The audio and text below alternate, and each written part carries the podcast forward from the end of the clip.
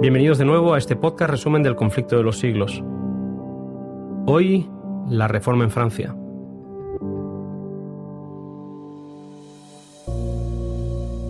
A la vez que las verdades del Evangelio iban abriéndose camino en Alemania o en Suiza, en Francia varios reformadores fueron los encargados de presentar las verdades bíblicas ante el pueblo francés.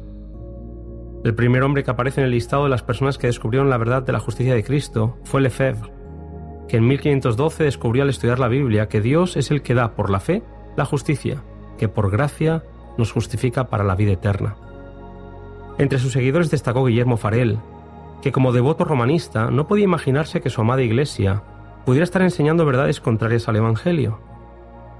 Al igual que vimos en Lutero, Farel buscaba una paz que no podía encontrar mediante actos de penitencia, que practicaba con frecuencia para librarse de ese tremendo sentimiento de culpabilidad que le atormentaba.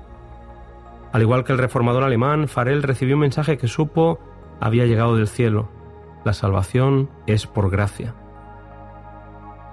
Acostumbrado como estaba a luchar por ganarse el favor divino, cuando entendió la verdad de la gracia y el favor misericordioso de Dios, lo aceptó con gozo. Sintió que al igual que Pablo pasó de la esclavitud de la tradición a la libertad de los hijos de Dios, que se sienten aceptados y se saben amados en Jesús. El Nuevo Testamento fue publicado en francés y los franceses recibieron con alegría aquello que durante siglos se les había prohibido conocer.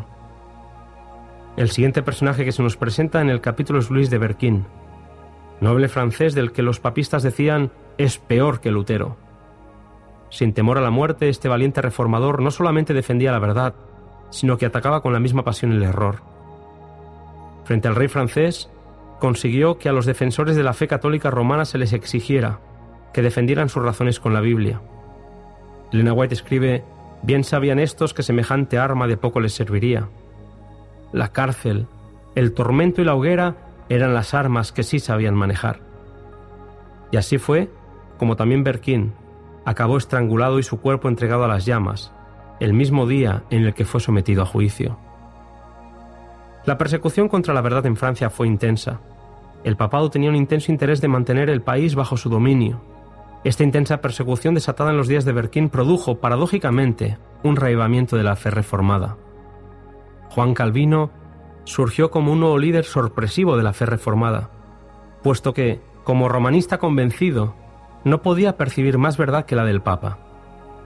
Un primo le hizo ver que no hay más que dos religiones en el mundo, una que los hombres han inventado y según la cual se salva al ser humano por medio de ceremonias y buenas obras, la otra es la que está revelada en la Biblia y que enseña al hombre a no esperar su salvación, sino de la gracia soberana de Dios. Me encanta como lo escribe Elena White. En la Biblia encontró a Cristo.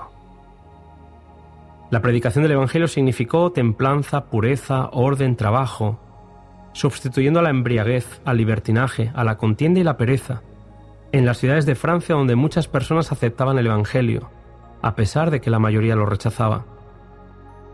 En un error poco afortunado, los simpatizantes de la Reforma fijaron carteles por todo el país en el que atacaban a la misa. Leemos el siguiente comentario.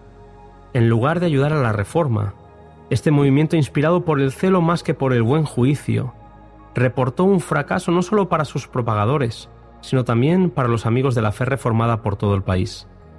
Dio a los romanistas lo que tanto habían deseado, una coyuntura de la cual sacar partido para pedir que se concluyera por completo con los herejes, a quienes tacharon de perturbadores peligrosos para la estabilidad del trono y paz de la nación. Se despertó la persecución y las cárceles quedaron atestadas a la vez que el cielo del país se oscurecía por el humo de tantas hogueras en que se hacía morir a los que simpatizaban con el Evangelio. Se marcó una fecha para que Francia se comprometiera formal y solemnemente en la destrucción del protestantismo, bajo el lema de Viviremos y moriremos en la religión católica. Esa fecha fue el 21 de enero del año 1535. Al final del capítulo, Elena White nos habla del surgimiento de la Orden de los Jesuitas, a la que describe como la más cruel, el menos escrupuloso y el más formidable de los campeones del papado, con el objetivo de revivar el papado donde quiera que fueran, los miembros de esta orden se introducían en todos los estamentos de la sociedad europea mediante su hábil capacidad de disfraz que les permitía pasar como consejeros de reyes o siervos de señores. La creación de escuelas para la gente del pueblo hacía que los hijos de protestantes acabaran siendo inducidos a observar los ritos papistas. Fue a esta orden que se debe el restablecimiento de la cruel Inquisición, que acabó con la vida de miles de ciudadanos e hizo que muchos otros tuvieran que emigrar a otros países de Europa.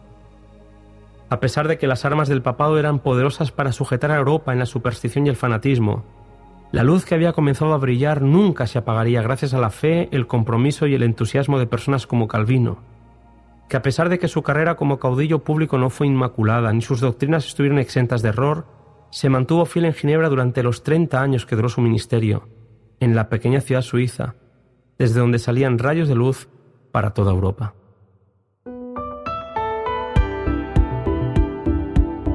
Hasta aquí el capítulo de hoy. No te pierdas el siguiente donde viajaremos hasta España para presenciar el despertar del protestantismo en nuestro país.